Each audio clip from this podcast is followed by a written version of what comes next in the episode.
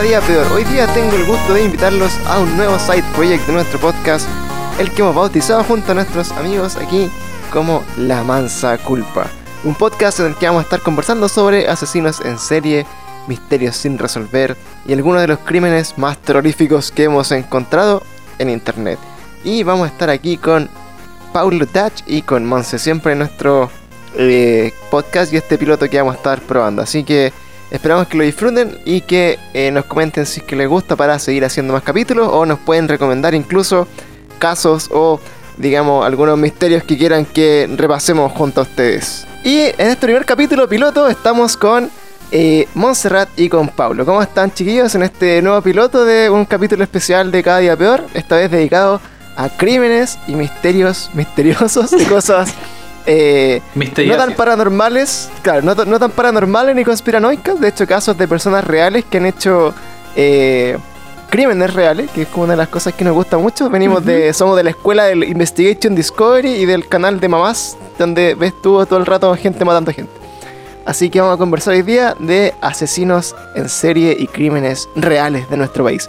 ¿Cómo estás, Monse? ¿Qué, ¿Qué, te parece este nuevo podcast? Una, una idea obviamente tuya, que eres como la, la manager de, de, nuestro podcast a esta altura. Y que vamos a estar conversando estos temas junto a, nuestro amigo Paulo Dutch. ¿Cómo, ¿Cómo te parece? Me parece perfecto, un sueño para mí hablar de crimen real, es mi pasión. Eh, así que hace, hace tiempo ya que te estaba diciendo que podíamos ir a estas temáticas que son, creo que pueden ser un poco más terroríficas que, que Very Strange Weas porque es de gente real.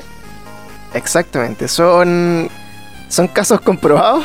Son... O sea, no estoy diciendo que lo que habla en Very Strange es mentira, pero... Claro, muchas gracias por eso, pero, pero bueno, e efectivamente, claro, nosotros estamos hablando de hartas teorías conspirativas, de casos paranormales y de repente de, de fenómenos que no tienen explicación, pero esta vez, claro, eh, lo, lo, que le da un poco el toque de, de la, del misterio y, de, y de, lo, de lo terrorífico que puede ser es como tener idea de que hay una persona que puede ser tu vecino, puede ser un conocido, puede ser alguien en, en, el transporte público. O puede ser tú mismo. O puede ser tú mismo que finalmente termina matando, descuartizando o abusando de personas por fines extraños. Así que en este podcast, Pablo, eh, ¿qué te parece este tema? ¿Te encanta?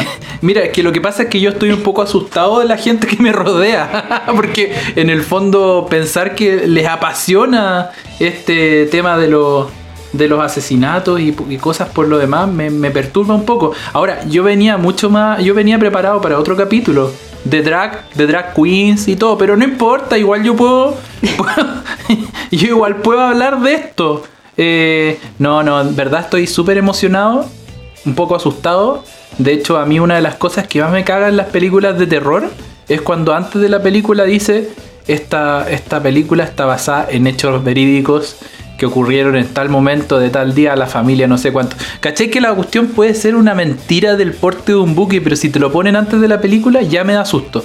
Y ya lo que, lo que vea en la película va a decir, no, esa, esa cuestión pasó, así que yo tengo miedo. Entonces me pasa un poco eso con lo que estamos viviendo en estos momentos. O sea, me pasa un poco que me, que me, me asusta, pero me gusta. Como la canción de. Me asusta. claro. es como la canción de, de, de, de, quién es, de la noche, no sé quién cresta es, pero, pero en el fondo eh, es, es, algo que, que, debo compartir con usted y con los ocho igualdeanos. Que, que, que, que también me asustó. Claro, por nuestra comunidad de ocho igualdeanos, yo creo que deben estar como preparados. También siempre nos dicen así como que hay como un gusto medio perturbado de las personas que le, le apasiona el tema de los crímenes, pero más que nada nosotros lo vemos como por el lado un poco así como, no sé, pues yo que crecí con, con X-Files y que soñaba así como ser Fox Mulder o algún investigador de CSI, etcétera, como que de repente... ¿En serio soñaba y eso? Eh, sí, pues de hecho, si hubiera existido el FBI en Chile, yo probablemente me hubiera metido ahí a tratar de ser un investigador de, de los casos misteriosos. ¿Y tú, Monse? Sí, de hecho, yo quise entrar a la PDI. No. Sí. sí. Pero la razón principal por la que estos casos nos no llaman la atención ¿Con acá en qué Chile gente es que me estoy juntando? Te acabas de dar cuenta. Amigo, date cuenta. Estoy, de, estoy del otro lado de la vereda. Exactamente. Lo que pasa es que, mira, Un renegado. Cosa que nos, llama, nos llama mucho la atención es que nosotros eh, estamos súper influenciados como por esta cultura gringa de los asesinos en serie y de los casos sin resolver y de los crímenes, etcétera. Y lo que nos pasa acá en Chile es que eh, el tema de discusión que tenemos siempre que vemos un caso es como así como, puta, no sé, po, persona desaparecida y es como, puta, la mató el pololo, seguro. ¿Cachai? Claro. O, o por ejemplo, no sé, po, eh, encuentran restos de una, de cuerpo una persona y, y tú sabías así que al final es como, weón, te apuesto que mañana va a aparecer que el, el esposo la mató y le ocupó la tarjeta de crédito. Y es como, dude, ¿really? Entonces, finalmente lo que nos llama la atención a veces de estos casos es que pasan en un, en un contexto que es el nuestro de, de Chile, Chilean Way. que en la Chilean Way exactamente en el que la investigación muchas veces como que no está tan desarrollada, ¿cachai? Como que no tienen tantos recursos, la policía de repente no es como muy preocupada de estos casos, no sería la importancia que se les debería dar, y por lo tanto estos casos trascienden demasiado porque suman un- una serie como de, de- de conductas que tú decías así como, pero bueno, está, por ejemplo, hace poco, cuando fue el caso de Fernanda Maciel fue. Sí. la niña que estaba finalmente después de mucho tiempo buscándola, encontraron su cuerpo enterrado en un cobertizo. El que habían, weón, revisado 100 veces. prácticamente 100 veces. Y un día como que alguien, oh, mira, ahí estaba. Sí, Oye, buen trabajo, eh, amigo. Una, una cosa que a mí me pasa con lo que tú estás diciendo rápidamente, para no interrumpir tanto rato, es que una vez entraron a robar la casa de mi mamá y yo, eh, bueno, hubo una balacera, no en la casa de mi mamá, porque la usaron de pasadizo mayormente para una casa que estaba atrás de la casa de mi mamá. Entonces entraron a robar más bien en la casa que estaba atrás de mi mamá, que era una empresa. Se agarraron a balazos con los guardias y todo, y se pasaron dos de los, de los ladrones por la casa de mi, de mi mamá, en pleno día. ¿Ya? Weón, yo estaba asustado. Vi al ladrón pasar, onda, con la pistola en la mano. Así, onda, yo en, el- en el- en el- en la terraza de la casa, cerrando todas las ventanas, todas las cosas para que no se meta. Y pasó por, por el patio y lo veo pasar con la pistola. La cosa es que al día, al rato, obviamente llamó a la, a la policía, llegó por todos lados la policía. Y en el patio revisaron rápidamente y no había nadie. Obviamente nosotros estábamos asustados que se hubiesen quedado escondidos como en las plantas o algo así. Y no había nadie, pues. Y al día siguiente yo, claro, más cabro, empiezo a recorrer el jardín, por donde se pasaron, a mirar por dónde, cómo, qué, qué, qué- habrán hecho, cuál habría sido como la pensada, porque en el fondo estaban pensando siempre pasarse por ahí. Y encontré como un palo que ocuparon, como una especie de escobita que ocuparon estos gallos, no sé para qué, pero la escoba tenía un guante y el guante estaba cortado con sangre. O sea, se- rompiendo algún vidrio, alguna cuestión, estaba el guante con sangre. Entonces lo que yo hice, obviamente, pensando en lo que tú decís, Pancho, de CSI. Pensando en la, en la, en la CSI. Sí, porque se escaparon, por lo que se escaparon por la casa de mi mamá, se, se- se fugaron, o sea, no los agarraron, ¿cachai? Salió hasta en el mega toda la cuestión la noticia. Y la cosa es que yo llamé a los pacos. Dije, señores carabineros, aquí yo tengo un guante con una cuestión, con una escobita que encontré. Aquí se, se saltaron las rejas, la cuestión, no los alcanzaron, pero tengo este guante con sangre. Señores, pues, señores podrían, carabineros, podrían tengo- venir, podrían venir Tengo para la hacer. prueba. Claro, podría, tengo su ADN. pues. eso dije yo, po. Podrían venir, ¿Ya? por favor, para recoger el guante y así sacar el ADN para que puedan capturar al, mal, al malhechor. Y los Claro, pacos, claramente weón, se cagaron. Realmente la policía Weón, de nuestro país. Se cagaron de la risa. No le digan policía. Pero bueno, cagados de la risa. Así, pero bueno, yo me sentí el weón más imbécil de la vida. Y le conté a mi, a mi padrastro y dije, oye, ¿sabes qué pasó esto, esto? Man, es que obvio, pues si acá en Chile no hacen eso, eso es como de CSI. Entonces, volviendo a lo que tú decís, Pancho, m- Sí, po. me, me hizo clic al tiro y dije, weón, guardé el guante con ADN, me faltó ponerle una bolsita Ziploc para que la cuestión lo pudieran revisar. Y no, no, o sea, cagaron. Claro, todo Pas- metódicamente cuidado, weón, y de hecho... Pasó que los pacos se rieron de mí, pues, weón. Claro, weón. Faltó que me grabaran, no había TikTok, me salvé. Weón, sacan parte, weón, por pasarte la luz roja, weón. Imagínate pedirle una muestra de ADN. Y, y bueno, ese tipo de cosas que pasan acá en Chile, que es como de Chile en güey a veces, eh, nos lleva a algunos casos que vamos a estar discutiendo. Por ejemplo, no sé, por el caso de. eh, de esta mujer que, apare- que también ah, la estaban buscando, que supuestamente el, el esposo la mandó a matar y finalmente encontraron un sicario, pero después no pudieron comprobar que el sicario había sido pagado por el esposo. Pero la, la mujer apareció muerta en el entretecho de su casa como un par de semanas después y el gallo quedó libre. ¿Te fijáis? Pero quedó preso el sicario. el Anguita, ¿no? ¿Cachai? Eh, parece que sí. Sí. Entonces quedó preso el, sicario por haber matado a la galla, pero no quedó preso el que lo mandó, la mandó a matar. pues. Entonces, este tipo de cosas dan, dan eh, estos casos como medio, medio extraños, por ejemplo, también el de la Quintrala, que son eh, cosas que hemos conversado, que mandó a matar a su esposo, pero finalmente mató como a otro gallo, que no era su esposo el sicario, y después la mandaron ahí a la cárcel, etcétera Sí, como sorry. entonces, Entonces, eh, eso parte como un poco de, de esta, como, de esta cultura de hacer las cosas como a la, a la chilena. Eh, yo también, experiencia personal, una vez como que casi me, me desmantelan mi auto. Y yo dije así como lo mismo, así como, bueno, voy a llamar a la, a la PDI porque van a tomar huellas digitales y van a encontrar una muestra que probablemente van a contrastar con un archivo maravilloso ¿Te de... imaginaste el Pancho Móvil con ese, con ese polvillo blanco en todos los vídeos? Sí, pues, me imaginé así, que iban a empezar a como empolvorearlo, ¿cachai? A sacar con una con un scotch, con una cinta adhesiva, la, van a hacer una impresión de las huellas, la van a meter al computador. Va a salir la cara en el computador de la persona. Pero finalmente, claro, los, los buenos se demoraron tres horas en llegar los pacos y miraron y, y fue así como... eh, Shiba, esta guá. y, y- y como- y es como... ¿Y le robaron? Eh, sí, y no sabe quién fue. es, como, Eh. es como, puta, si supiera no te hubiera llamado. pues, Buenos días, buenas tardes.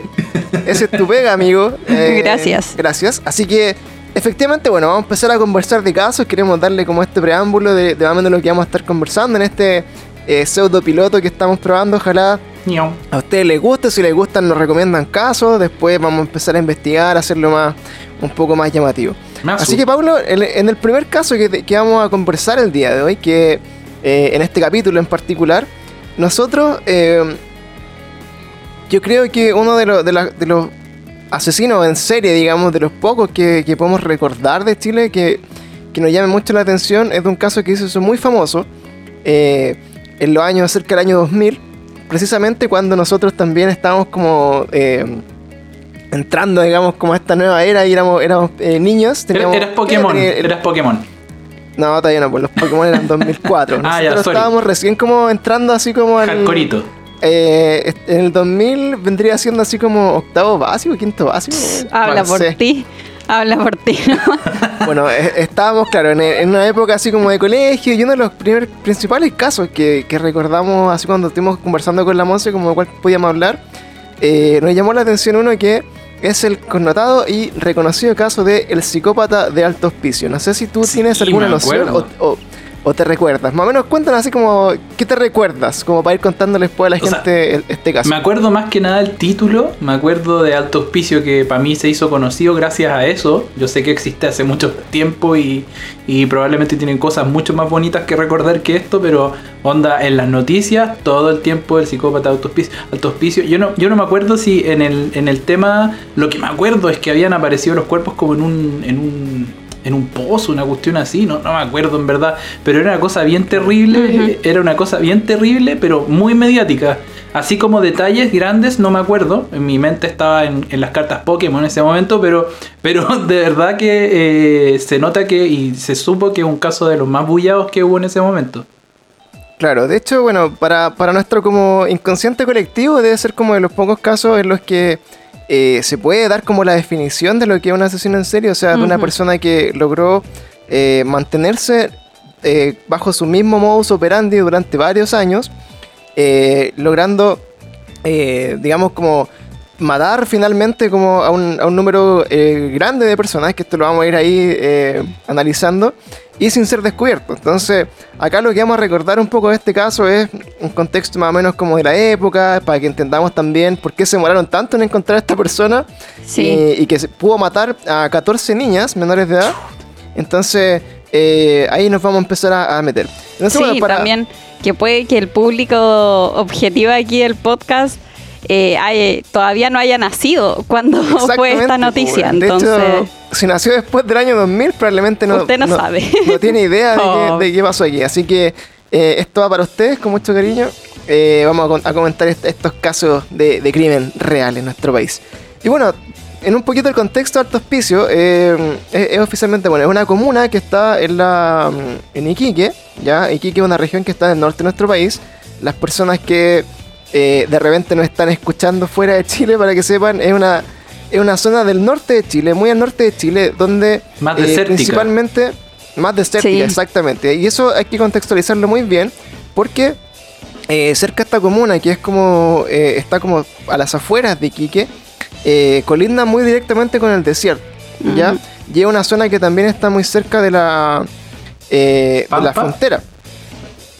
Claro, entonces como que tiene algunos, algunos nexos eh, en la frontera Espérate, estoy buscando acá el, el mapa para hacer como más. Frontera, Más preciso. frontera de con qué? Con, con Perú, con Bolivia, no, con, con Perú, con Argentina, con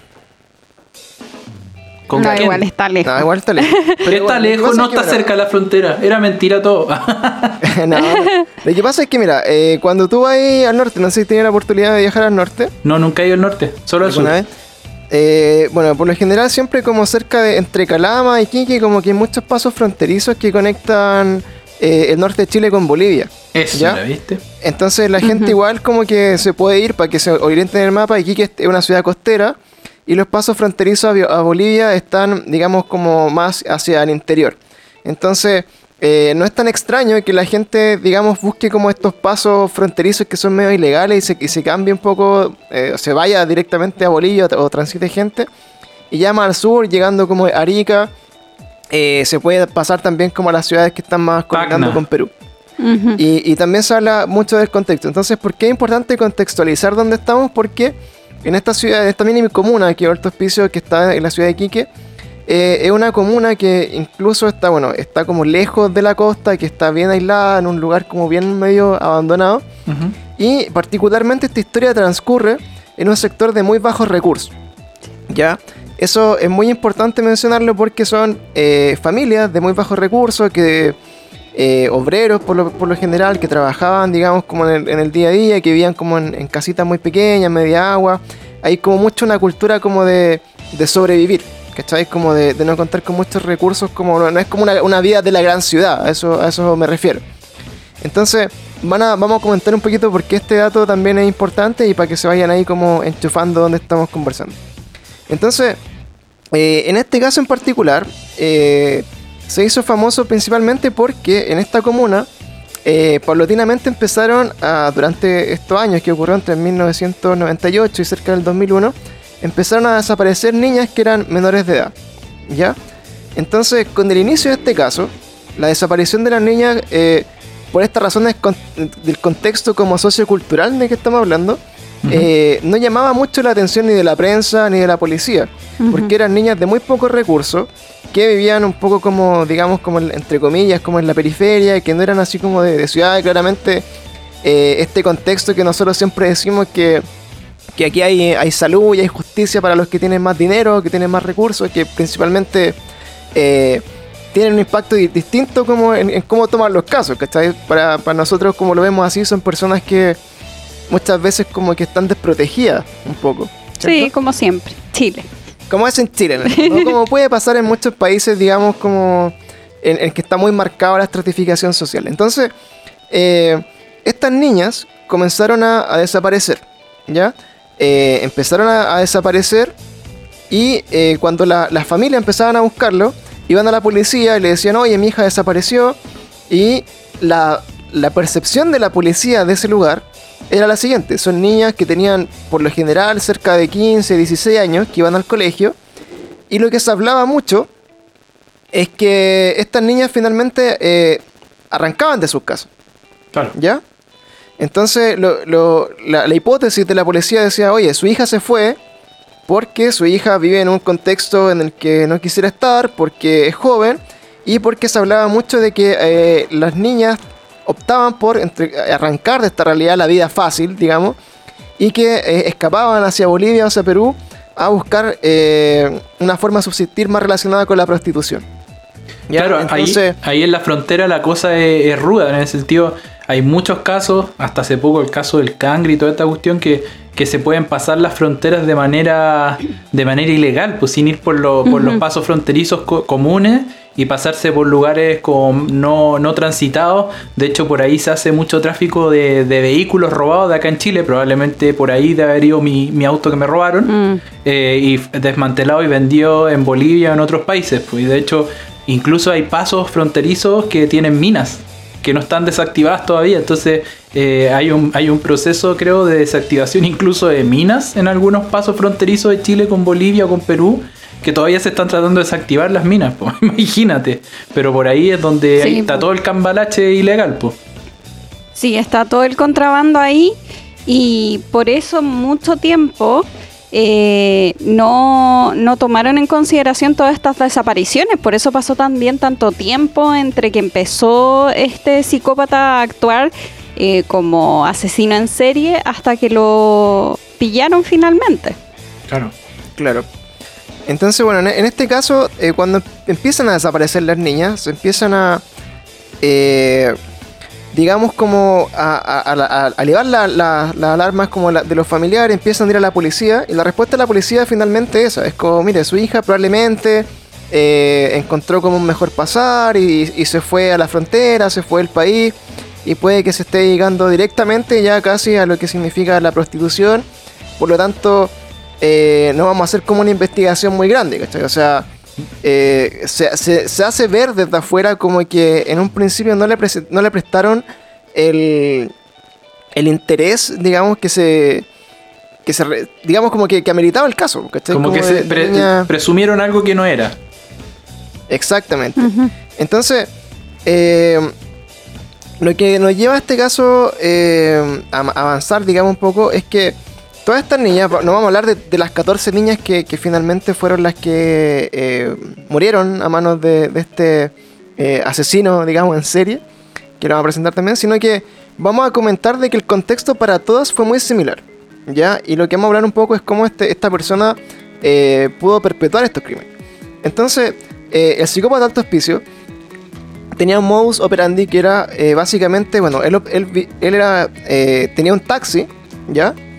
Era un taxi que fun- funcionaba de forma ilegal y que hacía como traslados de personas desde alto hospicio a otras eh, comunas dentro de, de esta eh, región. Y en este taxi que, que funcionaba de, de forma ilegal, lo que él eh, ofrecía a estos trayectos buscaba niñas que fueran al colegio. Entonces, donde él transitaba, conocía, digamos, como que había un colegio cerca como esta mini eh, comunidad. Y obviamente era un colegio donde veía muchas niñas, iban muchas niñas del sector. Entonces, donde él siempre hacía eh, estos trayectos, eh, muchas veces la gente no se eh, no le llamaba la atención, digamos, como que no se levantar- levantarían como sospechas de una persona que hace como el mismo trayecto todos los días con toda la gente que vive ahí, ¿cierto? Claro. Y entre otras cosas también, por los horarios, obviamente en estos lugares medio desérticos, medio abandonados, horarios muy de mañana, cuando así como recogí una niña y te la lleváis como supuestamente al colegio, de repente también como que eh, no había muchos testigos de lo, lo que había pasado con las niñas, ¿cierto?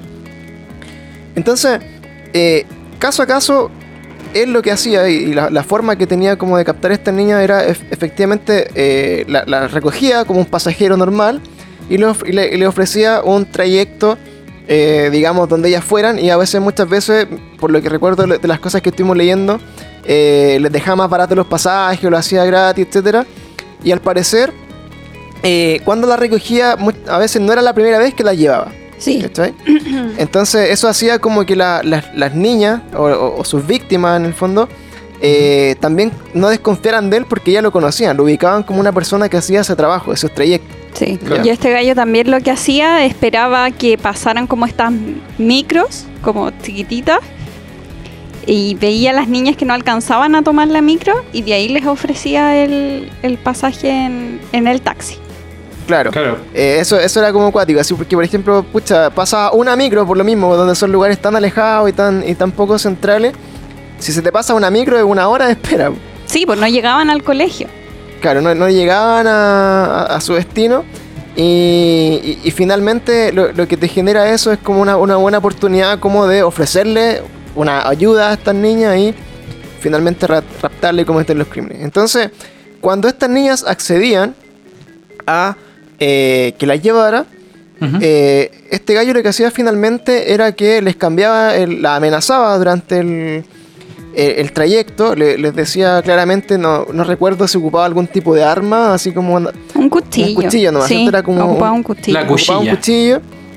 Eh, con esta arma la intimidaba, le, le decía que obviamente que la, la- tenía que hacer caso en todo, que le iba a matar, etcétera, que, que eh, puta, todo lo que podía ocupar así como para, en el fondo como para amenazar a una persona de que no se arranque el auto, de que no te deje tirado, etcétera, la llevaba a un lugar, un sitio iriazo muy perdido que al parecer era como eh, una, una, una especie como de, de hoyo en el suelo, en el desierto, que era un, un resto de una minera antigua. Sí, Eso era me como una acordaba yo. zanja. Yo me acordaba que era como un pozo, una cosa así.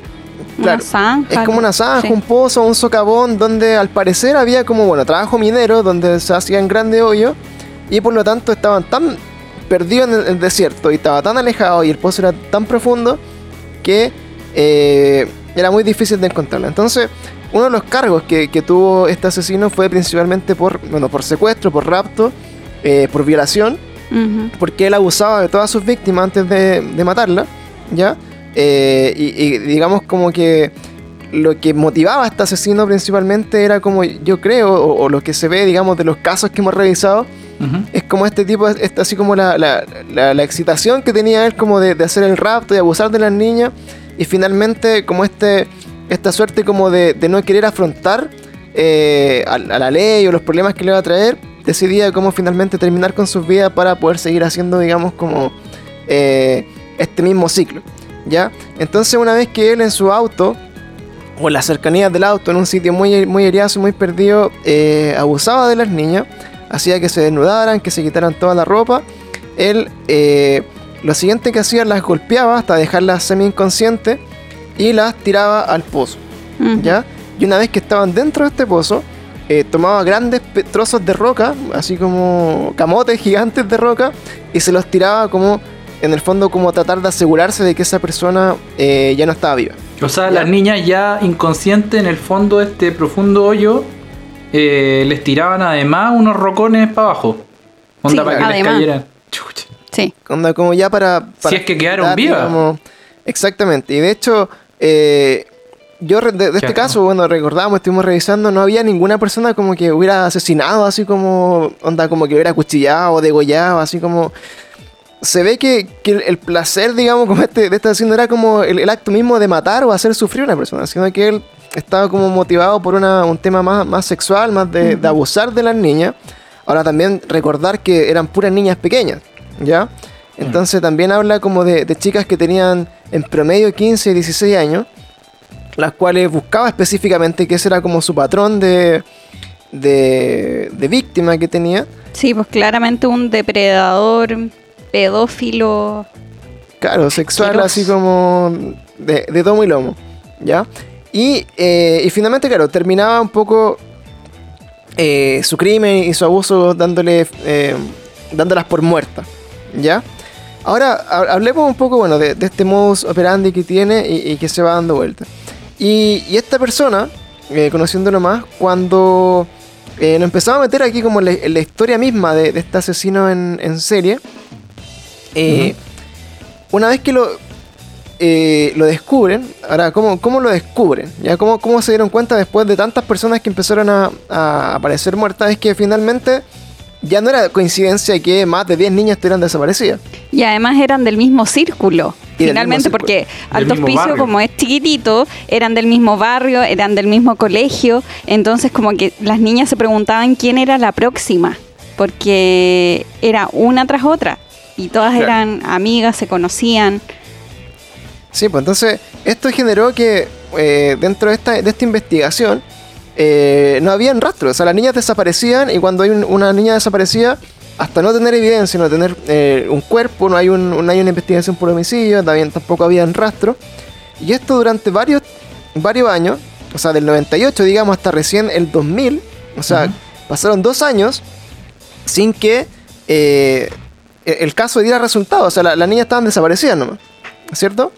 Claro. Entonces, eh, cuando en el año 2000 recién empezaron a aparecer rastros, así como de ropa, porque obviamente este gallo eh, cometía estos crímenes cerca de todo el desierto, se daba vuelta y, y- y tiraba los cuerpos a estos socavones para terminar con la vida de estas niñas. eh, en algún momento empezaron a aparecer rastros de ropa que la familia de algunas de las niñas desaparecidas las- le, le pudo dar como... eh, pudo reconocer que eran, eran de su hija.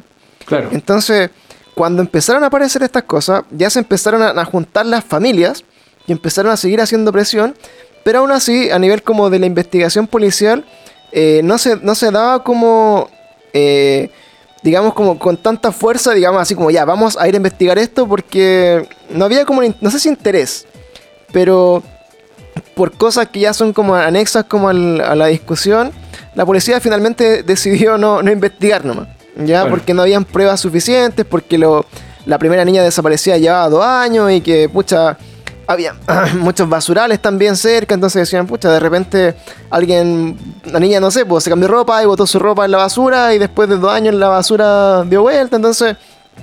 eh, mucho tiempo sin que hubiera una, una investigación muy clara. Pero una de las cosas que eh, ya hizo que este caso co- cobrara más relevancia Y que finalmente eh, lograra que eh, el, asesino pudiera como en el fondo cometer su primer error, ¿ya? Es que después de todo este tiempo, que fue empezó a ser un caso mediático, estuvo en la prensa, se empezó a comentar de que había un psicópata, que era el psicópata de alto- hospicio, que eh, se estaban perdiendo las niñas, hubo todo un tema así como de un pánico colectivo a nivel como de, de esta ciudad, de este pueblito en el fondo. Eh, la- la- las personas estaban súper eh, temerosas de salir, de que no, no querían, por ejemplo, eh, dejar a las niñas solas, que no tuvieran, eh, an- anduvieran fuera de horario, de que, en el fondo, tuvo una red como de alerta a lo que estaba pasando, ¿ya? E incluso esta red de alerta nos lleva también como a, la- a las primeras víctimas, a las primeras personas desaparecidas que ya no eran niñas. Sí. Y eso también es súper importante porque, por ejemplo, una de sus víctimas, por ejemplo, eh, ya eran mujeres mayores, mujeres de 45 años, 36 años, ya que salían un poco de este patrón de niñas de 15 y 16 que se perdían.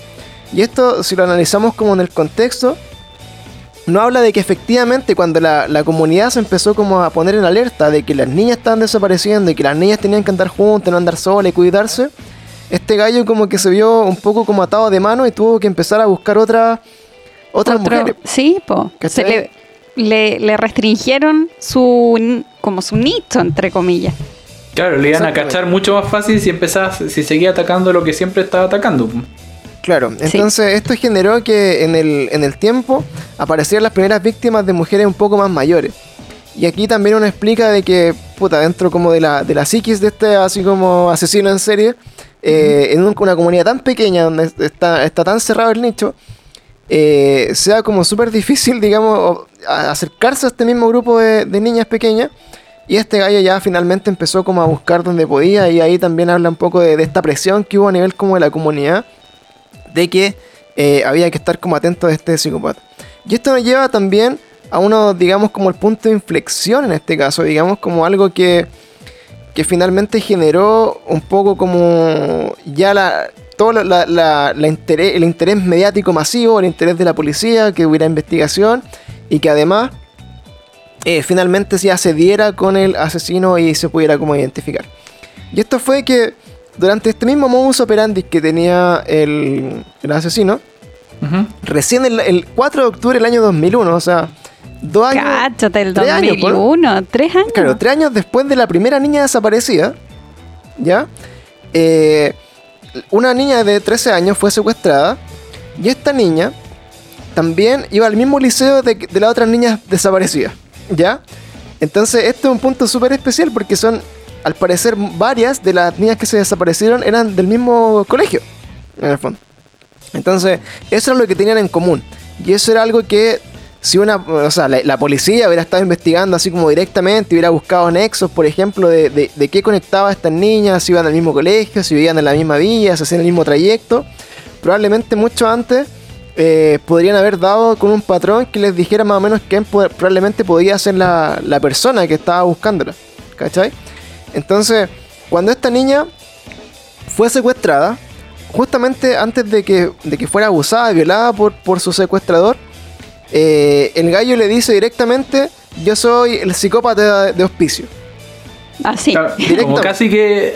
Así con como nombre que y apellido. Yo, yo soy Claro. famoso, así como que soy bacán y, y- y soy este weón.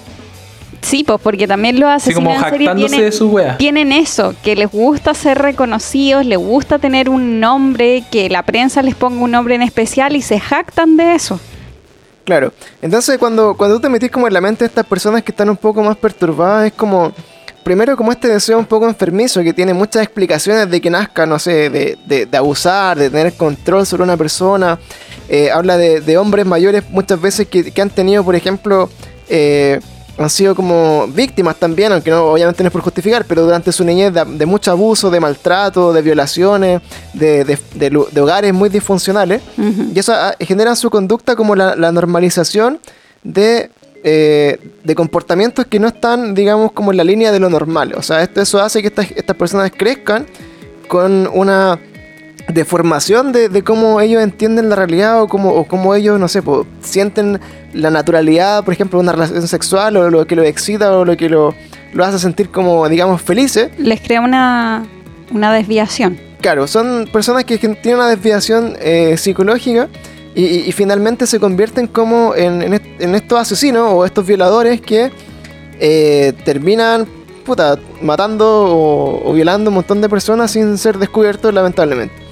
Entonces, eh, con esta niña en particular, lo que se generó fue que él ya, obviamente, dentro de esta desviación que tienen, eh, cuando ya se empezó a hacer famoso, digamos, como a nivel de la prensa, cuando se empezó a reconocer su caso, eh, esto te genera finalmente, claro, como que este gallo de alguna u otra forma estaba siendo como reconocido por lo que sea.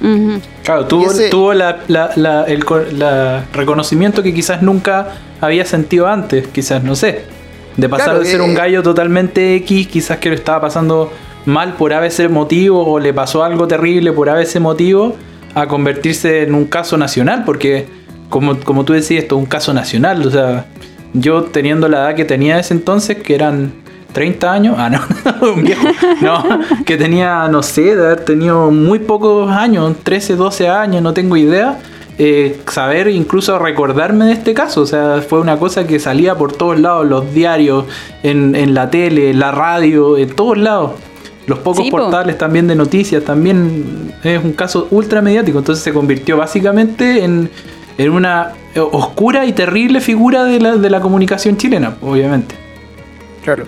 Entonces, puta, en, todo este contexto así como de, desamparo de la ley, de una policía que no está haciendo bien su pega, de que tenía un vecino, una persona que, puta, probablemente saludáis todos los días en el supermercado, en la calle, etcétera, que, se está raptando, digamos, a, las niñas que están cerca. Eh, afortunadamente, eh, una de sus víctimas de las que fue secuestrada eh, recibió, digamos, como, esta presentación directamente antes de que él la abusara de ella. Le dijo: Yo soy el psicópata de hospicio y abusó de ella, la violó y siguiendo el mismo modus operandi la golpeó y la tiró a estos piques mineros, a estos, a estos digamos, eh, pozos que están en el desierto y le tiró Pero al mismo... ¿Cómo? sí, Pero al, mismo, al mismo pozo, o sea, en verdad la niña pasa, mira, eh, cayó en el fondo donde estaban todas las otras niñas. O sea, porque estoy tratando, porque en teoría esta niña tiene que haber sobrevivido para saber que él le confesó a ella tal cosa. Entonces digo que heavy, eh, que si la tiró al mismo pozo más encima, después de todo lo que le pasó, tirarla al mismo pozo, después caer en el fondo de un pozo donde está lleno de más niñas muertas con piedra. Claro, bueno, esto, esto del pozo, así como, eh, así contextualizándolo, no es como el mismo, ¿cachai? No es como que haya tenido así como un pozo común donde fuera a dejar los cuerpos, sino que ah, es como una forma de, caricaturizar de que hay muchos de estos pozos y piques mineros en el norte, en el, desierto. Entonces él eh, claramente ubicaba distinto. Ahora, uno de los, de los que se encontraron tenía al menos tres víctimas dentro, o sea, los restos de tres personas estaban al menos en uno de ellos. O sea, igual eran recurrentes algunos. Entonces igual, tenéis que pensar que, dentro de las 14 víctimas habían 3 en uno, probablemente se puede haber dado la vuelta o puede haber eh, por ahí, digamos, como tenido varios lugares donde, donde finalmente, claro, terminaba como de, eliminar de alguna forma la, la evidencia. Entonces, ¿cuál es el caso particular de esta niña? Es que ella, después de haber recibido como este golpe final, este, este gran camotazo que les tiraba cuando ya estaban en el pozo, ella solamente quedó inconsciente. Y eso significa que fue la primera víctima que, sobrevivió al ataque del psicópata de alto hospicio. Y esta niña, dentro de, lo mal que quedó y, de, de, todo lo que le había pasado, logró finalmente salir del pozo en muy malas condiciones se arrastró hasta una carretera cercana que estaba cerca de este pozo, donde, eh, digamos, personas que iban pasando en su auto la, recogieron, la llevaron a un hospital, eh, la curaron, etc. Y no pasaron más de 5 horas desde que la niña fue, digamos, rescatada hasta que puso la denuncia oficial en carabineros nuevamente, eh, diciéndole que ella ya había sido raptada por el psicópata de alto hospicio, que hasta esta altura ya llevaba tres años secuestrando gente. O sea, si esa niña no sobrevive, no lo atrapa Quizás todavía, nunca. estuve- todavía está libre así. No, y creo que también eh, lo captaron tan rápido en tan pocas horas porque este hombre volvía recurrentemente a los lugares donde mataba a las niñas. Claro. Entonces había matado supuestamente a esta última niña y este gallo volvió.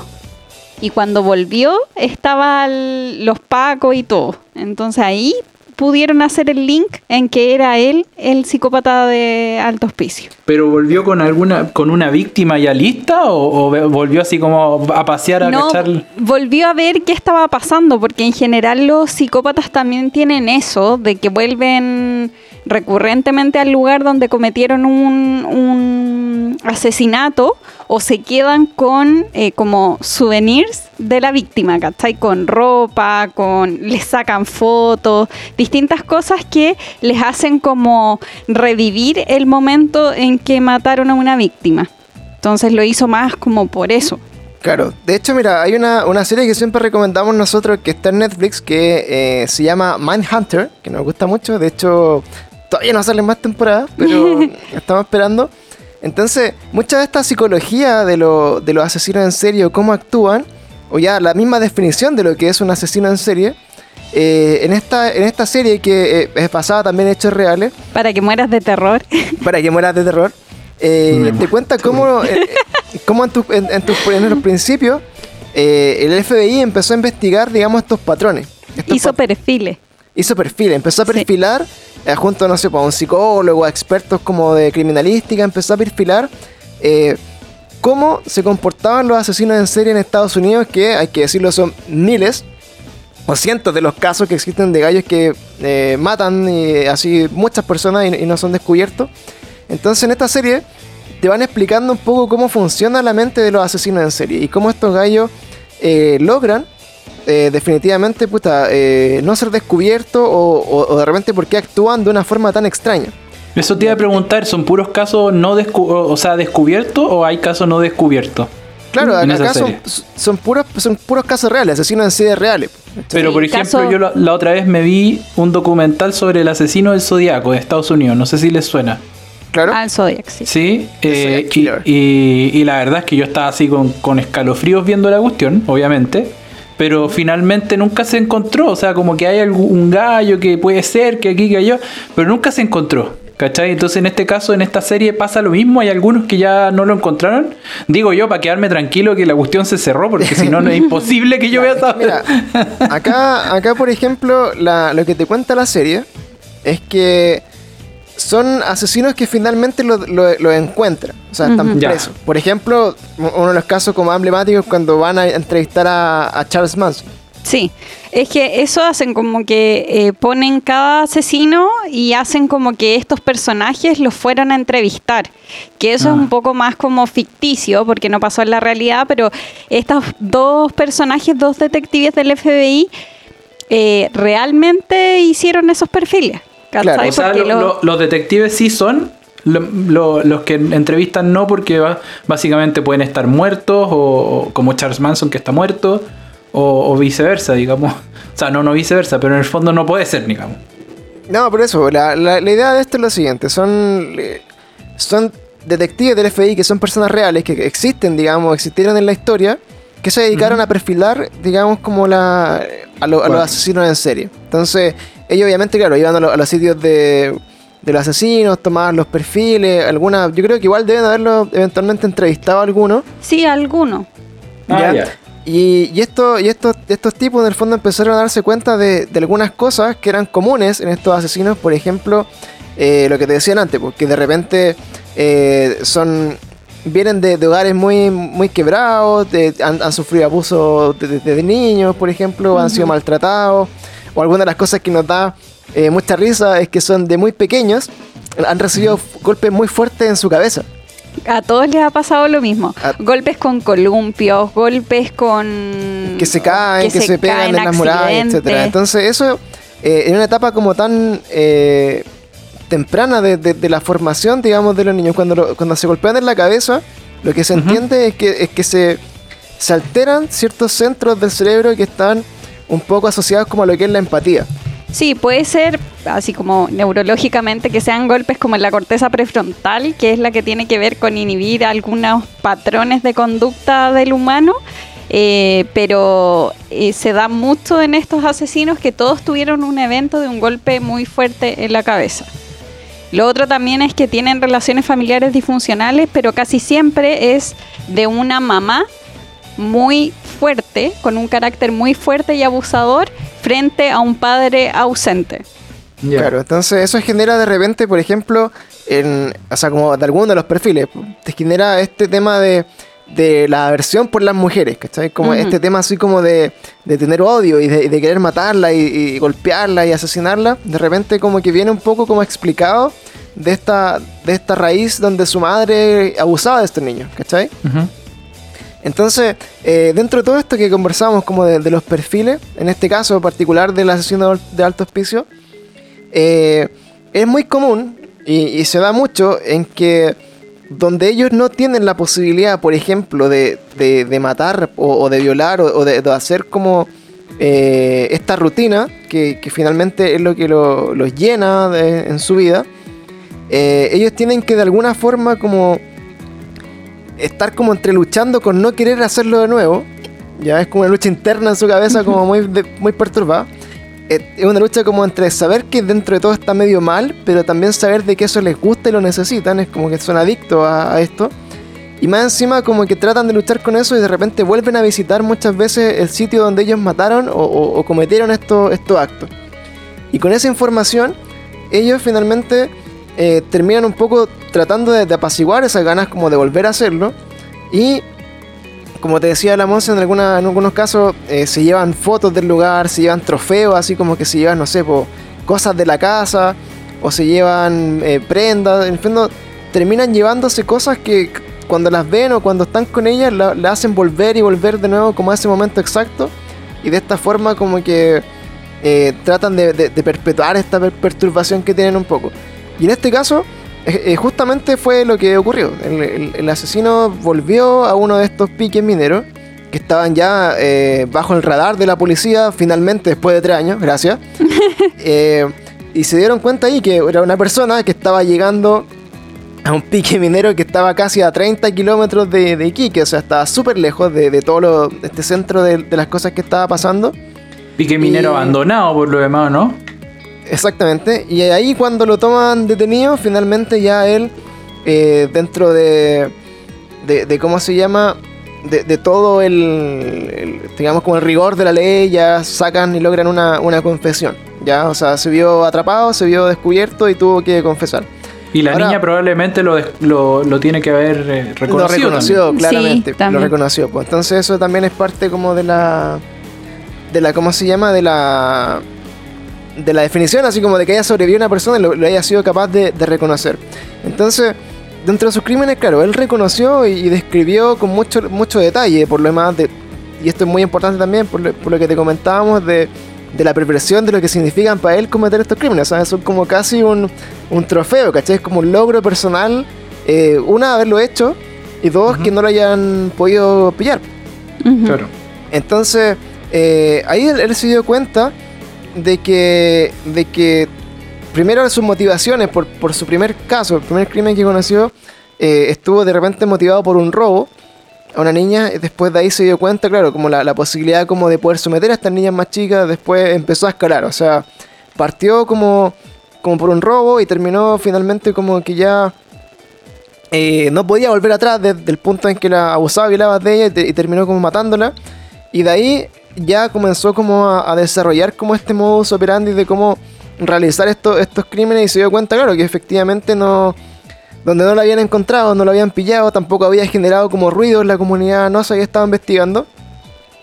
Eso le permitió como seguir y seguir atacando a, sus víctimas sin, sin mayores sanciones.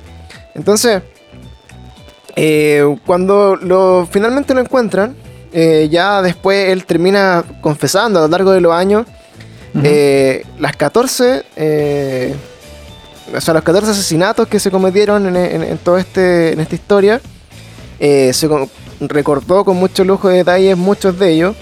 Eh, habían, hicieron como toda la reconstrucción de escenas, hicieron todo, digamos, como el, peritaje ya forense y- y compararon finalmente como la muestra de ADN, porque obviamente entre los restos de ropa que encontraron habían residuos biológicos, había sangre, había un montón de cosas Y, que ya y los pudieron... cuerpos los recuperaron también, ¿o no? No todos, pues, obviamente hay algunos que tres años después complicado. Claro, pero- me, me parece que, que finalmente lograron encontrar y, y- y, digamos como ya recuperar la mayoría de los, de los cuerpos, por lo menos eh, hasta ahí lo que se ve como en la, en la historia y le, le dio de alguna forma como un, un- un- un cierre, digamos, a la, a la familia.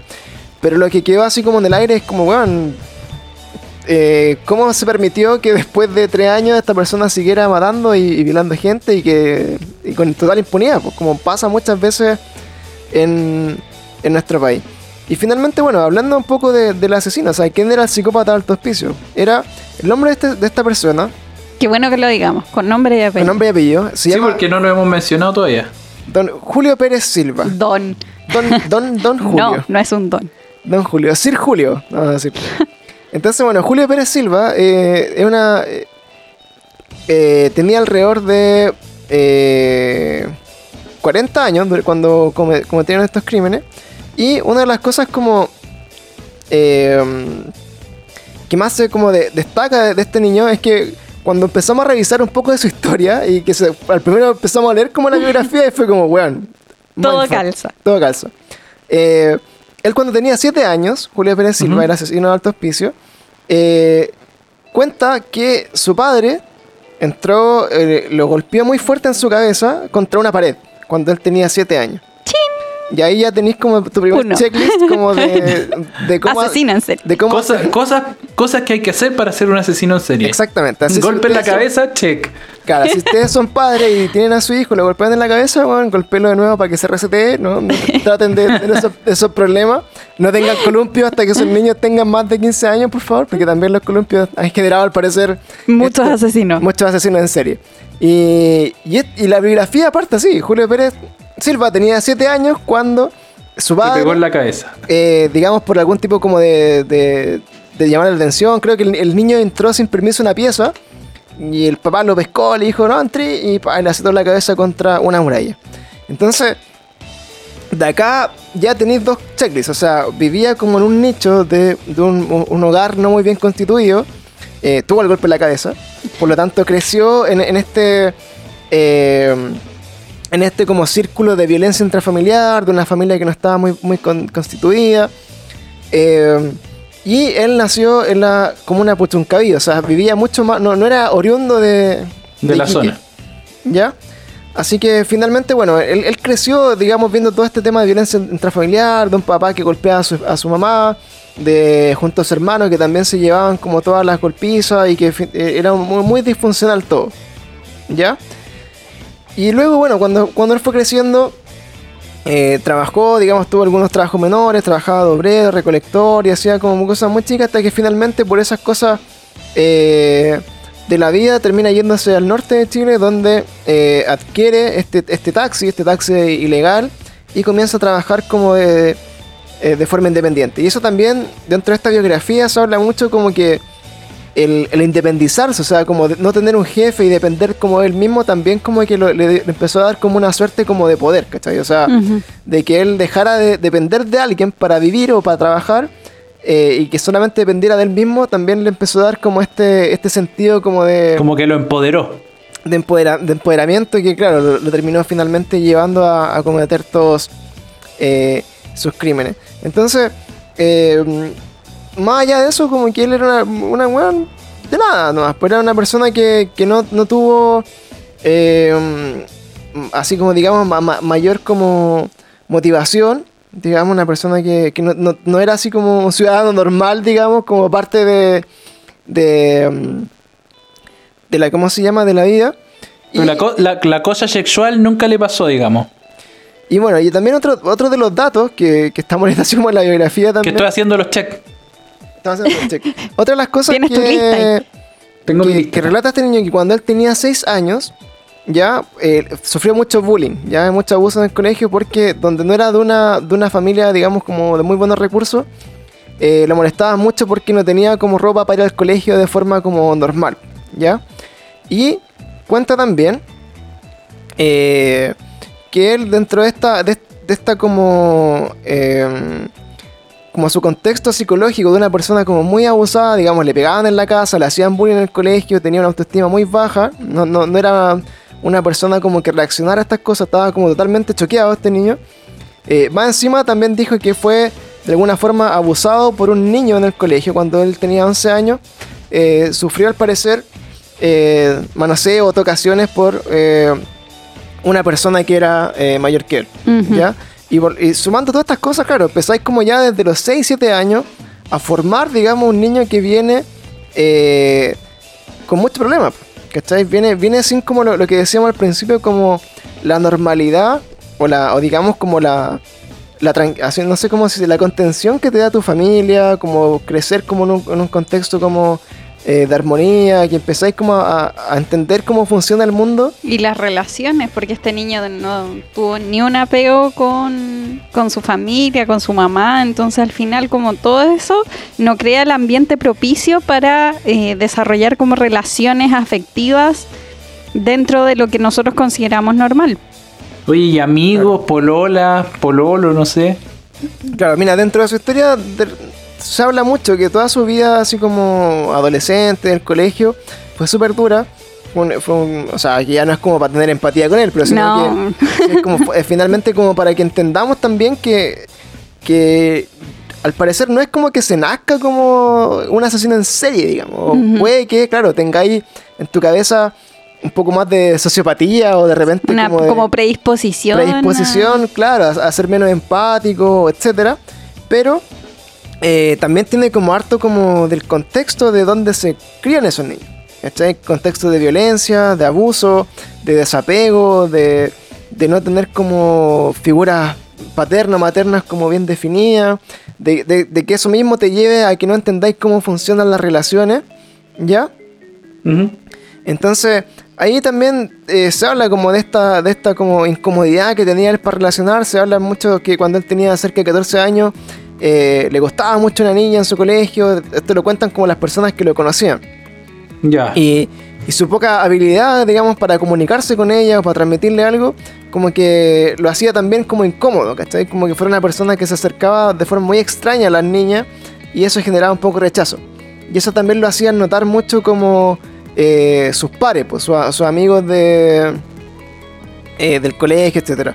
Aún así, bueno, se cuenta que tuvo una, una porola que fue menos relevante, con la que eh, finalmente como que logró estabilizar una relación cuando él fue mayor, pero una persona que al parecer como que en algún momento la describen que tenía así como casi 15 años más que él. ¿cachai? O sea, cuando él ya tenía cerca, bueno, de, de la mayoría de edad, estuvo con una mujer que tenía eh, esposo y tres hijos. Chuta. Entonces, ahí también, pues así como, como esta puta rareza de no haber estado nunca con una mujer durante su... fue creciendo, no tenía como contacto, después estuvo con una mujer muy mayor, que ahí tú decís como mommy issues, así como, digamos, como esto de, de replicar la figura materna de alguna forma, como verla en una mujer mucho mayor que él, y que finalmente también le generó un quiebre amoroso, porque esta mujer finalmente lo deja solo y, y- y se va a vivir con su pareja y, y lo, y lo deja ahí. Entonces, eh, dentro de todas estas cosas, como que claro, insiste de que, de que en esta parte de la historia, de que él, una de las razones por la que ella se alejó también de esta persona es que eh, trató en alguna ocasión de forzarla a tener relaciones sexuales. ¿Ya? Ahí ya está empezando. Y, y eso fue en un contexto de una relación, pues, o sea, como una relación entre comillas formal. ¿Ya? Entonces, eh, esto ya fue como empezando como a crecer. Pues ¿no? tú veis que es como una bolita de nieve, porque hay parte muy pequeña en la infancia con todos estos problemas, el maltrato, después va aumentando, empieza a Y el golpe como- en la cabeza. el golpe en la cabeza, empieza a tener como esta, esta poca posibilidad de enfrentar bien una relación o de, de- de manejarse, etcétera Y de ahí eh, empieza, digamos, como una, una rotación, así como de... Eh, ¿Cómo se dice? Como de, de malas relaciones, de, de fracaso sentimental, de no sentirse como apto. Y, y hasta ahí lo único que le queda es cuando es cuando se va y se independiza y empieza como a empoderarse un poco, se da cuenta que la forma que tiene de, de digamos, como saciar su instinto es como pescar a, personas con las que eh, él ejercía este poder. Niñas pequeñas, muy pequeñas, que no podían resistirse, que las podía amenazar, que las podía llevar a engañar y que terminaban convirtiéndose finalmente en sus víctimas. Y finalmente, bueno, eso es el, caso de, de este eh, psicópata de, alto hospicio, una persona que eh, fue afortunadamente detenida muy tarde, ¿ya? Pero que hoy en día se encuentra en cadena perpetua y tiene recién la posibilidad como de apelar en el año 2041. Cuando tenga 78 años. Exactamente. Así que recién cuando tenga esta persona 78 años, va a ser... Eh, así va a tener como el, beneficio, de, apelar a algún tipo como de salvedad o de salir como de su... De la cadena perpetua. y ahí vamos a estar nosotros. No, no. Oye, pero, pero en el fondo, bueno, en, este caso el gallo sigue vivo, o sea, está en una cárcel ahí eh, compartiendo con otras personas todavía, o sea, ¿hay alguna posibilidad todavía que vuelva a insertarse en la sociedad? O sea, imagínate. O claro, o sea, eh, imagínate que, bueno, por cada persona que asesinó tiene Acá no, sé cómo funciona la, la ley acá, si por ejemplo por cada persona te dan como eh, el cargo, una cadena, una cadena perpetua independiente, o sea, por ejemplo en Estados Unidos es muy típico, así como tiene tres cadenas perpetuas, así como una por cada persona que, que mató, y eso se, genera así como... Claro, se generan así como... Eh, años de cárcel que son infinitos, ¿sí? está, está sentenciado como a, 200 claro, como a 300 años de cárcel. ¿está Sí, acá en Chile no sé cómo funciona, pero si él puede optar a una libertad condicional, eh, significa que no, no funciona igual que en Estados Unidos. O sea que igual es impactante que alguien que haya matado 14 personas pueda optar 14, a algo. pueda optar a algo, claro, como que sí, es como... da lo mismo que tenga 70, 80, 90, que, que, o sea, impresionante que, realmente alguien que sea eh, que tenga ese nivel de maldad tenga la posibilidad de salir todavía, o sea, encuentro increíble. Claro, o sea, bueno, acá afortunadamente lo que, lo que le corresponde el año 2041 recién es como la posibilidad de, tener como, si se comporta bien, va a tener recién la posibilidad de recibir visitas. Así como ah, que lo vaya a ver. Ah, ya, no es que le saquen la... No es que salga. Claro, no es que, como que pueda salir. Entonces, y ahí esta persona va a tener como cerca de 80 años. Sí. O sea, eh, pensando en que ya no va a tener a nadie cerca, no va a tener familia, no va a tener conocidos, también va a ser ojalá eh, lo que le genere una muerte más rápida en la cárcel a esta persona. Pero eso sería la historia de uno de los, digamos, asesinos o, casos más emblemáticos que, hemos tenido en Chile, como de asesinos en serie. Eh, lo que hicimos contar bien rápido porque son 14 víctimas que también dieron su testimonio de su familia y que efectivamente eh, también se conocen, por ejemplo, la forma en que, en que viajó con cada una de ellas, lo que le dijo, cómo, cómo se la llevó. y dentro Está el capítulo de Mea Culpa. Está el capítulo de Mea Culpa, si quieren verlo ahí como más en Adictos a Mea Culpa. y, um, y, lo, y lo que no, en el fondo como lo, lo, que nos genera como más, más molestia de este caso es que finalmente es algo que pasa mucho en Chile, que es el tema del prejuicio o el tema como de, la justicia relacionada como a tu a tu estatus social o, tu nivel socioeconómico. Claro, entonces, eh, si te fijáis, siempre que hay como casos de, de, familias más, con más plata o más recursos, eh, sale muy rápido la luz. Y, se encuentra muy rápido los responsables, ¿ya? Pero en este caso, lamentablemente, tuvieron que pasar 3 años y 14 personas muertas para que finalmente la policía se interesara en el caso y de ahí en adelante recién empezaron a poder, digamos, a buscar al, asesino.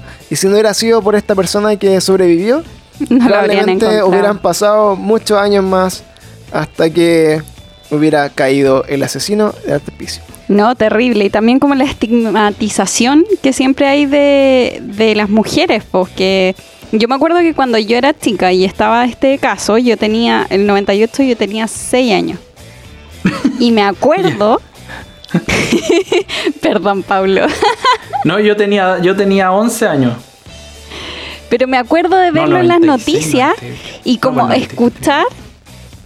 Sí, y como que escuchaba que decían que estas niñas se habían ido a prostituir y como que uno quedaba como con esa idea, ¿cachai? Como, ¿qué es eso? Partiendo desde ahí, Sí. a los 6 años, digamos.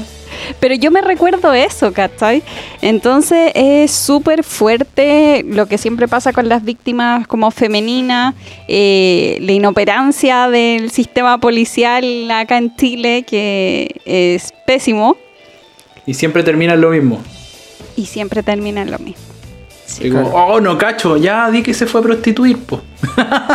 ¿Cachai? Como, oye, eh, pucha, no, no, no tenemos pruebas, no sabemos qué hacer.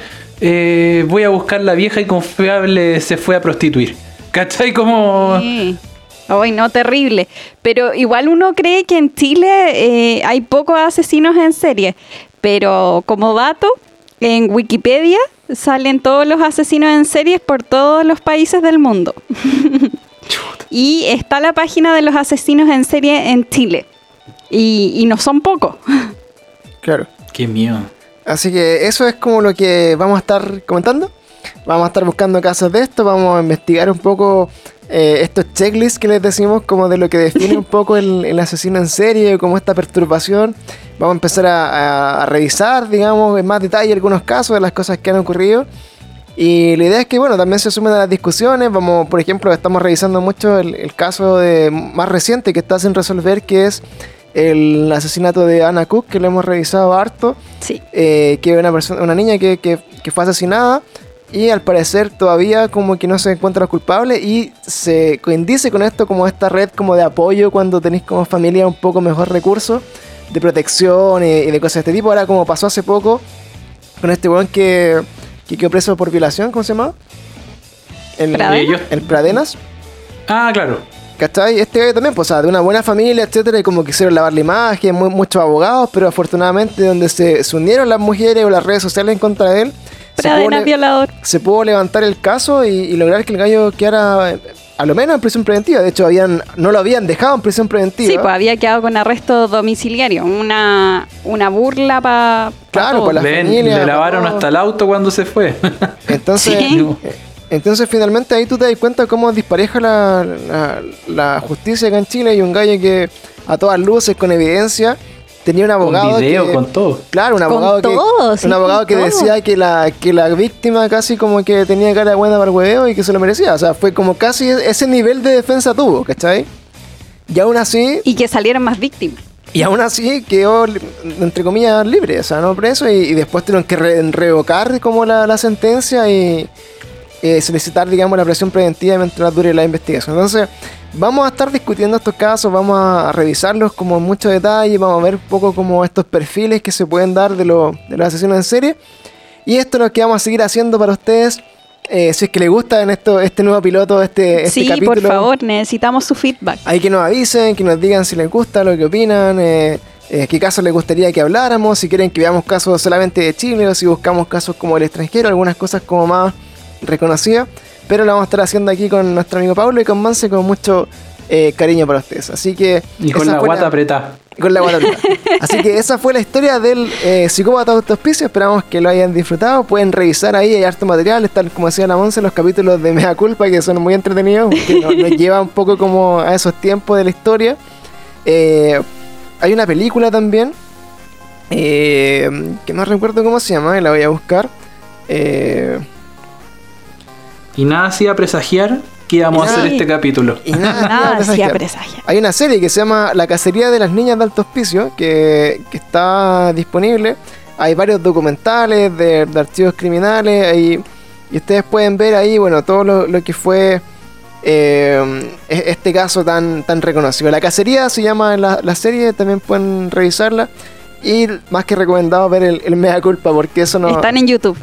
Están en YouTube completo y, no- y nos trasladan así como casi directamente a esa época.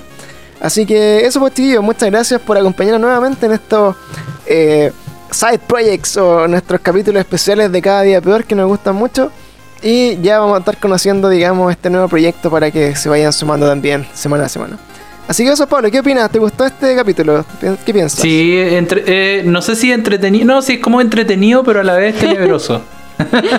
a mí estas cosas me dan susto porque son reales, ¿cachai? Lo que le decía al principio. Así que, pero yo creo que es bueno porque también te enseña y re- recuerda como cosas que uno se tiene que preocupar, como para que no vuelvan a ocurrir. Pues yo creo que el típico dicho, para eso sirve la historia, pues, para no volver a cometer los mismos errores. Así que, Ojalá. eh, claro, Exactamente. en, en lo, en lo posible. Y también llamaba atención, pues, o sea, las personas que hoy día, como tú, son padres, de repente no sabes dónde está la maldad dando vueltas. Pónganle un casco a sus hijos. Póngale un casco. El diablo es Compren puerco, el- diablo es puerco, ¿cómo Betty. ¿Cómo? Compren ese papel burbuja, Claro, de plástico de burbuja, en- en y lo envuelven.